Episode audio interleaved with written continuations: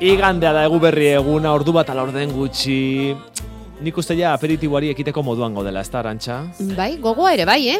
Bai, eta gozea ere bai. Oh, Eta, bai, eta, eta bai, bai, egarria, et- bai. eta egarria. Tragotxo bat ere orain, eh? Bai, bai. Segundo, eh? Zertuko genuke txakolina, ardo txuria, eh, bermuta, zertuko genuke, arantxa? Zer eskaini dizaiokegu aperitiboari? Mm, bueno, denak ongi, ez? Bueno, bakoitzak nahi duen aukera dezala, baina denak, eh, bueno, edo ardo bat, edo ez dakipa, ardo gorri bat, urteko bat, nik zer dakit Nik ba. ez dakit berak zer nahiko lukeen. Ni gustora entzungo nuke, berak ze nahiko lukeen. Eta ardo beroa eskainiko bagenio, Ui ama, ardo beroa. Orain ardo beroa. e, behar bada enologo batentzat ardo beroa sakrilegio bat izan daiteke. Jakintzazu. Euskalo. Nik eh, apuro pitin batekin galdetuko diot, eh? Estuazun pitin batekin galdetuko diot. Mikel Garaizabal, Euskadi Irratiko enologorik maiteena, egunon, egu berrio. Egun, no, pareja. Kaixo. Zer moduz? Ondo? Ondo, gu bai, gu oso ondo, Ondo. gozetuta eta egarrituta, baina bestela ondo. Eta ez da, e, eta horka ez da sakrilegiorik, eh? Ez, ez da sakrilegioa. Ez, ardo bero bat egitea, ez da inolako sakrilegiorik. Hemen amara unean askotan esan dugu, eta itxegin dugu, Ah, kalimotxoa, bai. sangria, zurrakapotea, eta ez, ez, ez, bakoitza da, bakoitzaren momentua. Eta beti buruarekin, eta neurrian, eta nola ez, konpainia onarekin. Eta Hori, hori da garrantzitsua, hori da, hori da garrantzitsua. Ardo beroa. E, hartuko zenuke orduan ardo bero bat gurekin? Bai, gainera orain dela hilabete probatu nuan, hemen Euskal Herrian ez dago utxura asko, bai dago, Gasteizen eta Holan eta bai dago, bai, ondala hilabete, Kopenhagen hon nintzen, bai, eta han Europan askotan izaten dira sokak, e, kale, gabon- gabonetan, eta orain dela e, biharrera, lanera jo nintzen e, Kopenhagera, eta astaketa bat ematea, eta han bertan, merkatu batean, kriston hotzarekin, Ah, bai, hori ba, hori ba. Hori hotzarekin, han lehengo e, ardo, urteko lehengo ardo, ardo beroa daztatu. Hartu zenuen. Eta Bai. zer iruditu zitzaizun, gustatu zitzaizun? Ondo, jo, Ah, bai, eh? eh? dauen hotzarekin hori sartzen da fenomeno, Lehenguan, bai? atzo Danel Agirrek esan zigun, eh, ardo beroa edateko lehenbiziko gomendioa dela, eh, bost gradutik beherako temperatura izatea. Eh, Oh, giroa, ba. eh, eguraldiak. Bost Ba, gradutik beherako. Gaurko giroa ikusita apurtzen Ez. dugu, eskema guzti Bai. horiek Ba, apurtzen bai, ditugu, ez? ba, bai, bai, bai, bai. Bai. Eta ardo beroa esaten dugunean, beraren temperatura zenbatekoa izaten da gutxi gora bera, Mikel. Oso beroa, Kontsumitzeko. ze kafe bat hartzen ariko bagina bezala edo zer? Pizkatxoa pasuago, kafe bat Ah, hartzen epel, dugunean, epela. askotan erre egiten du, ez? Baina izaten da epela, hogeta mar, hogeta bost, hogeta mar gradu bueltan ibiltzen da. Kontsumitzeko Ah, bale, hori, orduan hor, bai Ja. egiten dute baino marian, erota termo berezi batzutan, eh, sartzen dute ardo bere hori, ba temperatura gokian mantentzeko. e, bai, eusteko, ez da? Bai, ez da dik temperatura hori. igo temperaturaz, ez da iraki ira- ez du irakin behar ardoak, ez da? Bueno, hori da e, gustuaren arabera. Ah, bai. E, ardo bero alkoholduna nahi baldin badugu, bain ez du e, el produktu hori ez du egozirik egin behar. Hau da, ura egun gradutan egosten da, irekin egiten Bai. du, bai? Likidotik gazotera pasatzen da. Alkola irurogeta amasei bueltan gutxi gora dira. du irakin puntua. Hori da, orduan guk e, irekin egiten badu, orduan alkola volatizatu ero lurrundu egiten da, eta alkola kendu egiten dugu. Bai, ulertzen digazua? Eta hori batzuetan ona izan daiteke eta beste batzuetan Beste batzun, nahi dugunaren arabera.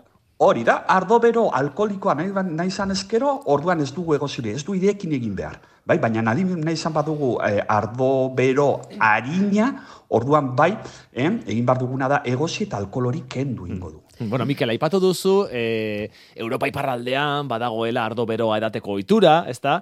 Euskal Herrian araba ere aipatu duzu, araban ere bada ekimenen bat edo beste, ostalarien eskutik iristen zaiguna urtero urtero, baina e, Donostian ere topatu dugu, arantxa, Bai. topatu dugu ardo beroa eskaintzen duen postu bat. Bai, Ha? bai. Ba, nik ez nuen ezagutzen. Begira. Ez, bueno, eta egon daitezke Hemen Euskal Herrian... beti ikasten, beti ikasten. Oh, bai, horixe.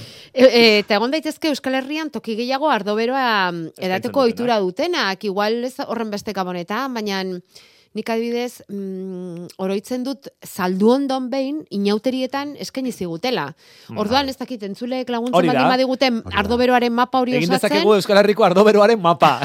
Ze gauza, Bueno. ze gauza kuriosoa. Bai, Norbaitek azkenean esaten da hori Bai. neguko, neguan kontsumitzen den eh, Bai, bai. da. Hori- pixka bat, hotzari Bai. aurre egiteko, ez? Bai, bai, ni behintzat gogoan dut saldu ondoko arratsalde hartan hotz handia egiten zuela eta bueno, nik Bai. ez nuen probatu, eh? Egia esan behar badizuet, baina bueno. Gasteiz, gazteiz, ez? Bai, etorri bai. potatoren abestia goratzen duzue. En Vitoria hace un frío que pela.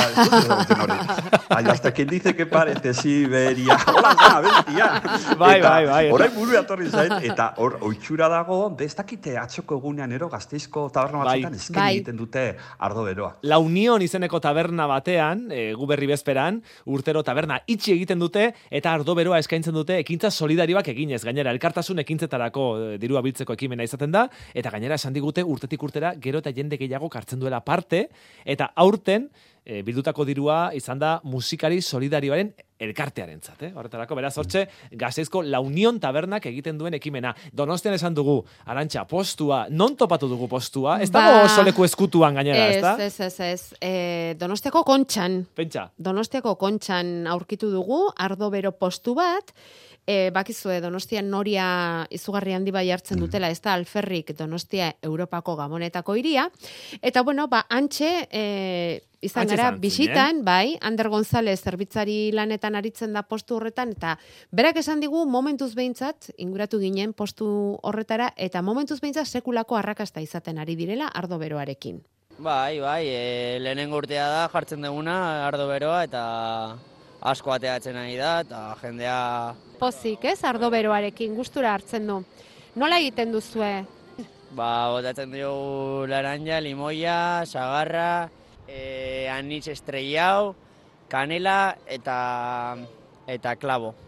Eta azukra ere, bai, ez dugu entzunet. Ba, saporea emateko Eltze handi batean egiten duzue hori dena, ez da? Kazola handi batean? Egiten da hogei litro, eta gero e, hogei. Ah, Beste hogeiko bat egiten duzue, bi aldiz egiten duzue. Eta zenbat denboratan negutzen duzu hori e, egosten? bi edo hiru ordu egosten eta gero ja prest dago hartzeko. Bai. Zenbatean? E, iru eta berrogeita hamar. Ze etortzen da gehiago jende euskalduna, atzerrikoa? Ba, ni uste kanpokoak. Kanpokoak gehi etortzen dira hau hartzea.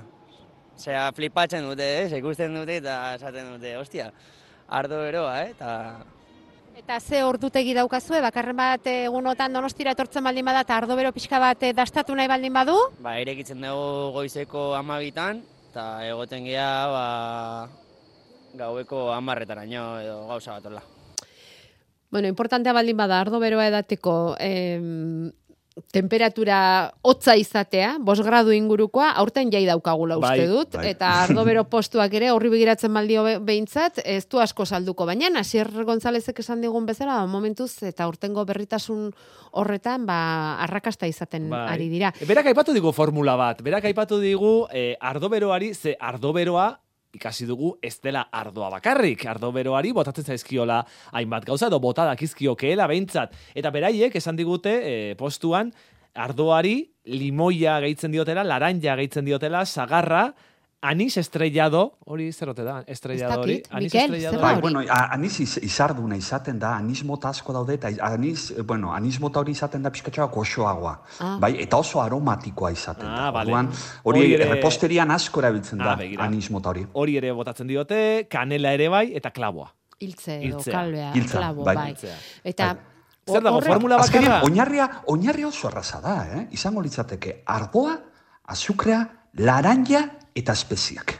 Eta herrialdearen arabera espeziat ezberdinak botako dituzte, badibidez jengibrea, kanela, kardomonoa, e, eta herri batzutan ere almendrak eta maspasak ere bota egiten dute. Orduan, jatorriaren arabera, bai, e, erabiltzen dute lehen gai desberdinak, eta izango litzateke, ba, e, berak esan duen bezala, utzi baten jarri, eta infusio bat egin, ero beratzen utzi, Hau da, temperatura jartzen dugu, temperatura altuarekin, bai, likidoa, hau da ardoak, zurgatu egiten du espezie horrek dituen aroma guztiak, eta orduan aromatizatu egiten dugu. Eta gero, ba, baino mari baten, ero eta termo baten mantentzen dugu, bero, eta hori izango litzateke, e, e, e, oinarria. Pare bat ordu esan digute, izaten dutela ardoa egosten. Hainbeste denbora behar da. Bai, bueno, zukorre den, zenbat eta denbora gehiago, orduan eta temperatura gehiago, orduan eta e, e, lurrin eta sentsazio gehiago hartuko du ardoak, ba, espezia horien e, aromak, erotu lurrinak, erotokinen sentsazioak. 6 sortzi sortzi 666 entzule batek dio, hemengo ardo beroa merkea iruditzen zait, Parisen izan ginen pasaden asteburuan eta bost euro eskatu zizkiguten basotxo baten truke. Ba, ni Kopegan, po, Kopenhagen amabi euro ordaindu nituen. Ala! Kopenhagen oso garesti dago. edalontzi Osea, baten espresso truke. bat, 6 euro. Kopa, ardo kopa bat ere, amar, amabitan Uf. da, ez dakit. Buf, Bueno, Kopenhagen orduan- Dinamarkara joatea. Orduan ez- eh, hemengo oso inflazioagatik ez gara Bai. Bueno, eta e, horrek ja ardoa beraren zaporea galdu egingo du, ez? Claro, Mikel? orduan egiten duena da, eta gero ge, azukrea gehitu egiten dugu. Hau da, beratzen usten dugu, e, berotu egiten dugu ardoa, espezia guztirekin, zitrikoekin, eta gero, azken momentuan, azukrea egiten diogu. Bai? Orduen, azukre horrekin ere goxotasun puntu bat ematen dio, eta hori bai, azukrea beti azkenengo orduan bota behar da. Zergaitik, azukrea lehenengotan botaten badugu, baitzatzeko arrisku izaten dugu. Hm? Zer, zertarako? Itxasteko. Ah, itxatxi. Ah, bale, bale. Zatzi egiten da, erre- orduan, Bai, hori, bai, beti, bai. az, azukrea beti bota behar da azkenengo momentuan. Eta ardo beroa egiteko, eh, esan duzu edozein ardo erabil daitekeela, baina badago ardoren bat bereziki mm, Guk hemen komenigarria? gorka amaraunean beti esan dugu. Koktelak egiteko, kalimotxoak egiteko, sangriak egiteko, zurrakapotea, bai, urteko ardoa. Ez eizu Vale. erabili ardo ondurik. Zergaitik onduak, erreserbak eta barrikan sartutako ardoiek, hoiek oso lehorrak dira, tanikoak dira. Orduan koktelak eta horrelako kombinatuak egiteko urteko ardoa. Eta gainera, Arabar Errioxakoa bada, asko hobeto. Zergaitik, Arabar Errioxako eskilarapekuak, ero kosetxeruak, bai, nahiko lurrintxuak izaten da, koloretsuak eta harinak. Eta gainera, kontsumitzen dugu bertako produktua dana. Ja, ja relatoa, jazta badakigu, eh? Eta justu, e, orain gabon garai honetan urte amaieran, e, Mikel, Arabako Herrioxako e, ardo urteko hori probatzen hasten dira upategietan, Bai, ez da? Hola, igual pixkat isilka, misilka, Bai, ingurukoei bakarrik eta, ez? laguna. Lehenbiziko probaldi horiek, ez da? Bai, bai, bai, nik, nik ezauten, ezautu dut hori, eh? nik eh, Araba Errioxan ikasi nuenean, eh, guardian, bakizue guardian, ezin daitekela autorik sartu, eh, alde zarrean. Bai. ba, azpian dana zulatuta dagoelako, hor Bai. upategia doderalako. Orduan, guk ikasten ginuenean, joaten ginen, bai, upategi, upategi, zergaitik lehen egiten zelako hor. Gaur egunean ja, eh, guardian bertan, ni gusto bakarrik upategi batek egiten duela bertan, bai, lurrazpian, eta ja ez dago itxura hori. Baina bai, bai, hau gure artean gelditzeko, Samaniegon urtarrilaren iruan berreskuratu dute ohitura hori. Bai, eta urtarrilaren iruan, e, Samaniegoko upategi txikiak, badakizu Samaniegon herria dago, eta herriaren atzekaldean, ostatu upategian, igual untxuleken ezagutzen dute, usta, e, ostatu upategiaren atzekaldean, hor daude upategi txiki pila-pila bat, antxina han egiten zen. Orduan, berreskuratu egin dute, eta urtarrilan iruan zabalduko dituzte ar, e, upategi txiki horiek eta oso zarman, bueno, oso politi izaten da, eta dastatzeko aukera izango dugu 2022ko ardo, urteko ardo berria. Eta dastaketa. duzu ere trasnotxoa. Ez dakit temporada dugu, min, Eh, a ber, minutu baten, hogeita mar segundutan. Hogeita mar Trasnotxoa segundu. zer izango litzateke, bai, badakit, azkar, azkar. Izango litzateke depositoan, gabean, bai, ez, urteten den, e, bihotzeko ardoa. Esaten dute, kalitate gehien daukana.